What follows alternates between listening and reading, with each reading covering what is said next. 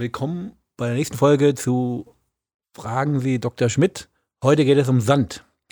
Steffen, ich war in den Sommerferien erstmalig auf der Insel Amrum, eine nordfriesische Insel, Nachbarinsel von Sylt, und war verblüfft, dass äh, dort ein Strand existierte, der sozusagen eine halbe Stunde brauchte, um ihn zu durchqueren. Man brauchte, also praktisch vom Ufer bis zum Wasser dauert es eine halbe Stunde und wenn man an diesem Strand langgelaufen ist, war das wie durch, naja, wie in einem Science-Fiction-Film oder wie über die Wüste abgeworfen. Man befand sich in einer Sandsturm. Und das war sehr imposant. Und ich fragte mich, wenn halt äh, sozusagen, ich war an der, auf der Inselspitze und äh, bin da sozusagen zum Strand, zum Wasser gelaufen, über diesen Strand. Und von rechts, also links war das Meer, die Spitze, und rechts kam äh, der Wind, der den Sand sozusagen über mich hinweggetragen hat. Und ich fragte mich, wie kann es sein, dass der Sand sozusagen von rechts nach links weht, sozusagen ins Wasser rein und müsste nicht irgendwann der Strand verschwimmen sein? Weil der ganze Sand weggeweht ist.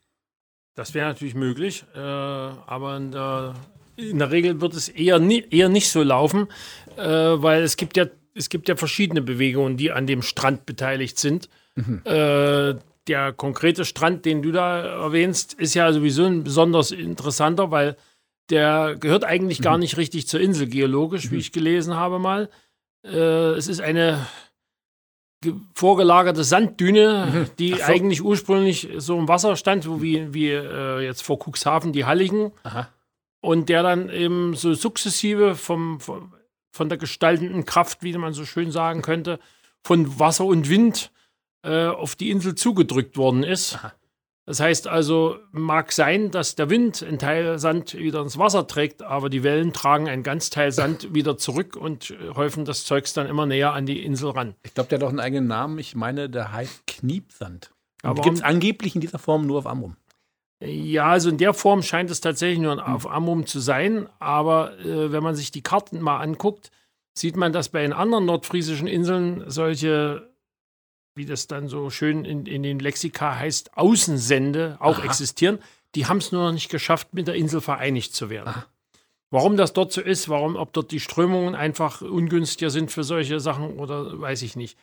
Äh, die Sache ist ja ohnehin mit dem Sand und den, mit den Meeresufern sowieso etwas schwierig, weil solche Ufer ändern sich eh ständig. Mhm. Also man kann das ja sehr schön an der Nach vor uns genannten Nachbarinsel sehen, wo man in regelmäßigen Abständen auf der Seeseite auch mal wieder Sand aufschütten muss, mhm.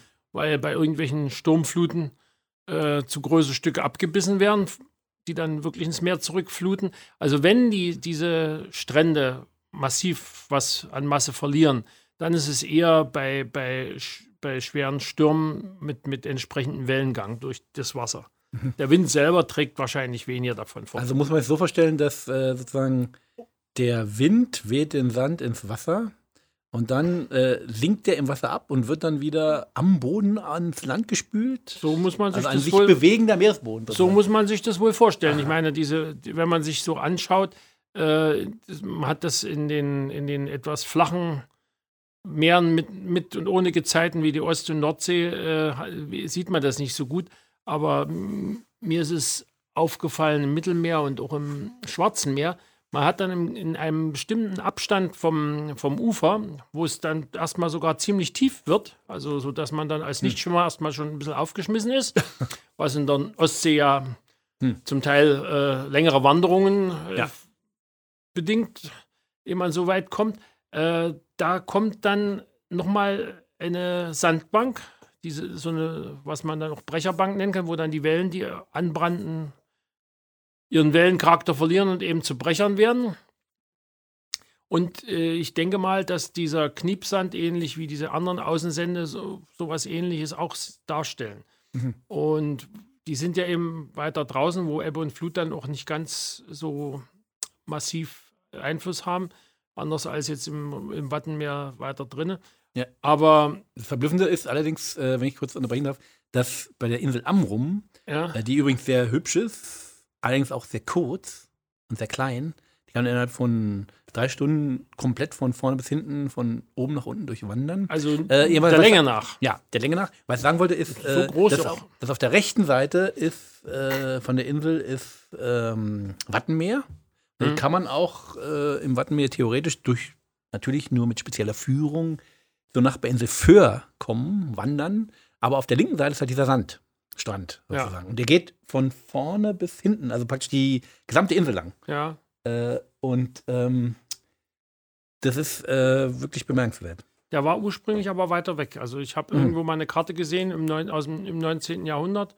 Gab es dazwischen noch Wasser. Aha. Zwischen dem Kniepsand und der Insel. Also dieses von dir angesprochene Phänomen, dass man sozusagen in der Ostsee allerdings, ich meine, das, wir sprechen ja, Amrum ist ja Nordsee. Ja, da aber gibt es gibt's ja die Gezeiten, da ist ja, Ja. das Meer einen halben Tag weg. Ja, eben, Wattenmeer und so, aber in der Ostsee, was du meinst, äh, dass man sozusagen äh, vom Strand in eine Kuhle läuft, sozusagen, der Boden ist weg unter den Füßen, man kann schwimmen und dann kommt man wieder auf eine. Das hast du in äh, der Ostsee eben auch Landbahn. kaum. Ja, das habe ich aber in der Insel, Halbinsel Wolin, polnische Ostsee-Seite, ähm, auch schon äh, wahrgenommen, dass dieses verblüffende Phänomen ist, dass man äh, sozusagen da mitten im Meer Leute stehen sieht, obwohl man selber äh, keinen Boden unter den Füßen hat. Da bin ich offenbar nicht weit genug reingelaufen an der, Mhm. Äh, in der Gegend. Wir waren nämlich auch mal dort im ähm, Urlaub. Äh, Gott, wie hieß das Ort? Auf, auf Polnisch kriege ich es nicht zusammen. Also Misstreue. oder- Mistreu. Misstreu, genau. Also ja. Mianze Streu, Ja, aber ja, das kriege ich nie Ja. wirklich hin. Da ist ein Nasal Ja, drin. Die Polen haben einen ganz auch. fiesen Nasal. Ja. Hm. Und äh, da kann ich mich nicht erinnern, dass, da, dass ich da so weit. Aber vielleicht bin ich, ich bin ja ein paar Zentimeter größer. Vielleicht Mhm. war, das, war das der Punkt. Könnte sein. Denn großer Schwimmer bin ich eigentlich auch nicht, also anders als meine Frau. Die hat da eigentlich. Aber ist nicht. Also mir ist das nicht aufgefallen. In, Im Schwarzen Meer ist mir ist Mhm. hingegen mal sehr unangenehm aufgefallen, dass da eben wirklich weit draußen. Aber du bist doch Schwimmer, oder? Oder bist du nicht Schwimmer? Äh, ja, ich bin ein schlechter Schwimmer. also ich habe diese, diese einschlägige Prüfung, die man ja auch zu DDR-Zeiten da für den Sport, Hm. für die Sportnote machen musste. Ein Freischwimmer.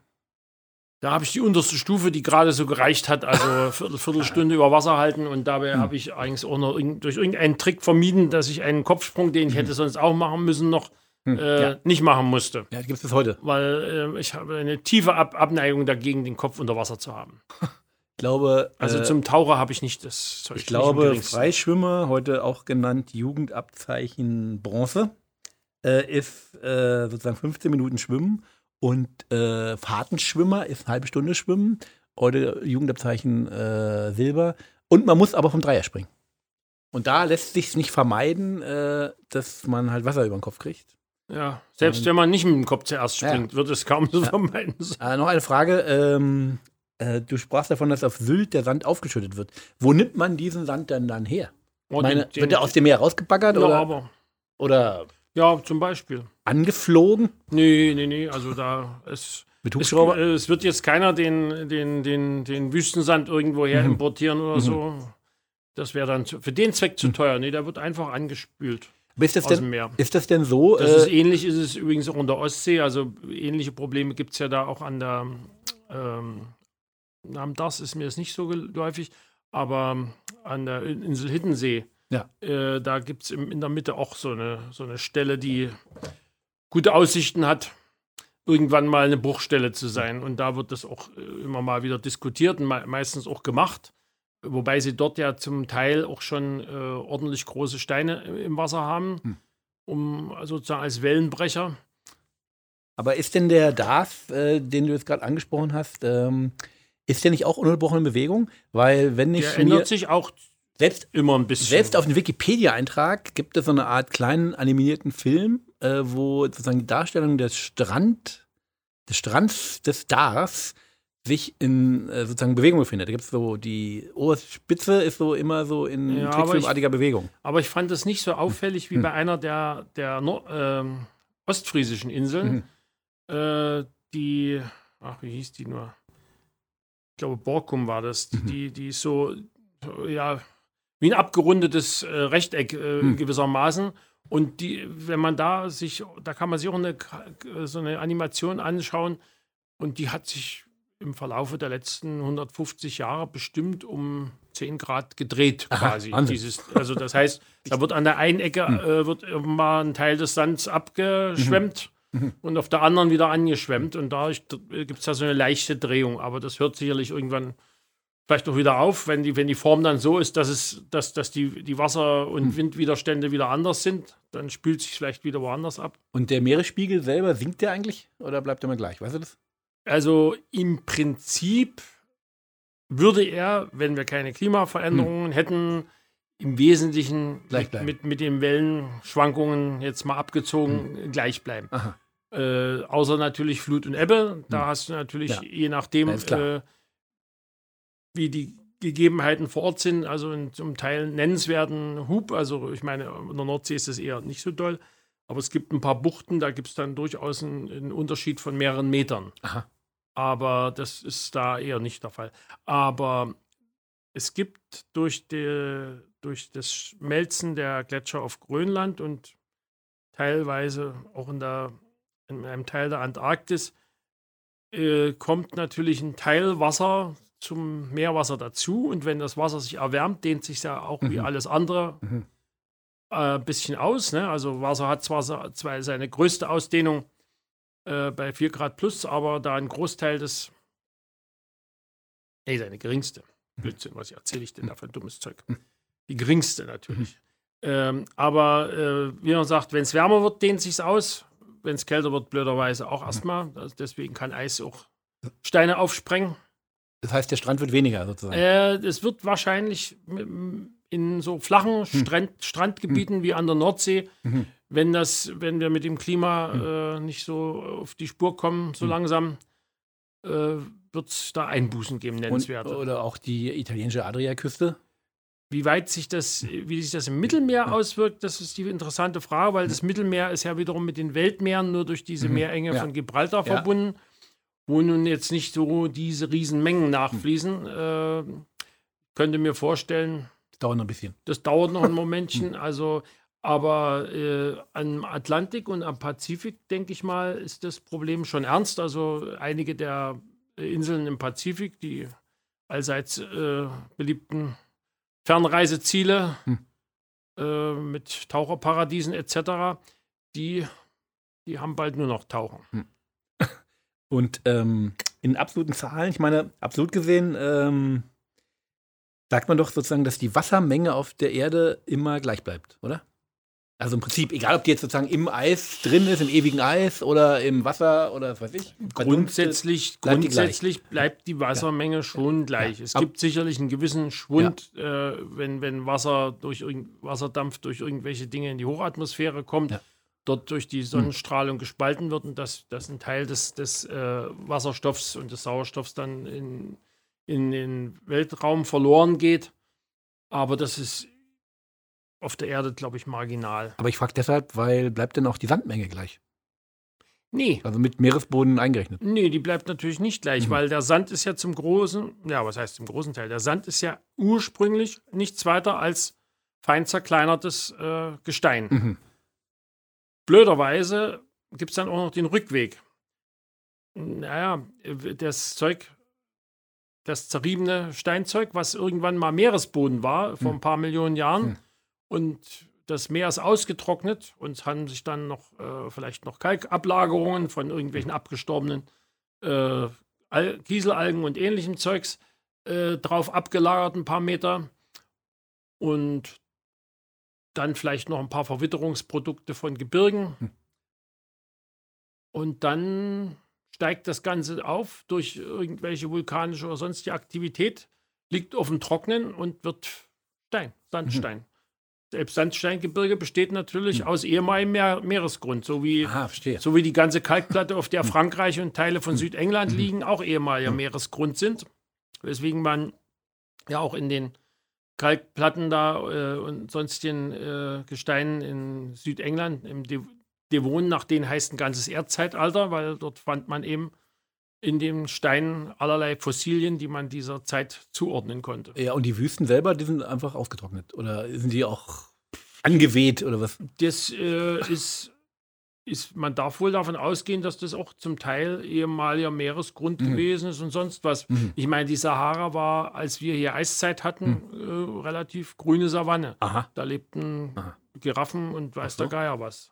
Und, äh, Sogar Menschen. und eine spezielle Frage an dich. Äh, in die Berge oder ans Meer? Ah, das ist eine schwere Frage. Also an sich, Berge sind schön, vor allen Dingen beim Runtergucken. Das Hm. Hochlaufen allerdings äh, Hm. ist anstrengender. Also das ist, Hm. äh, an der See ist es nicht ganz so anstrengend. Hm. Aber dafür ist es nasser. Vielleicht werden die eines Tages zerrieben. Aber es wird es nicht mehr erleben. Die, Ber die Berge, die wir haben, die werden auch irg- irgendwann mal zerrieben sein, aber Hm. das dauert noch einen Moment, denke ich mal. Die Alpen sind noch ein relativ junges Gebirge und äh, Harz ist oder das Erzgebirge und der Thüringer Wald sind zwar schon relativ alt, aber wie man sieht, sind sie immer noch da. Also es geht so schnell nicht. Also wie dieses alte berühmte Bonmot von Matthias Belz, dem verstorbenen Kabarettisten äh, aus dem Rhein-Main-Gebiet, äh, der fragte, äh, Parmesan und Partisan, wo seid ihr geblieben? Partisan und Parmesan von der Zeit zerrieben. Na toll. Ich würde sagen, es reicht. Was hat nun der Käse mit, dem, mit den Partisanen? Na, er wird ist praktisch in Kämpfen der Zeit. Ja, ja. Wobei viele von den Partisanen dann später äh, ordentliche Politiker geworden sind. Eben. Korrupte zum Teil sogar.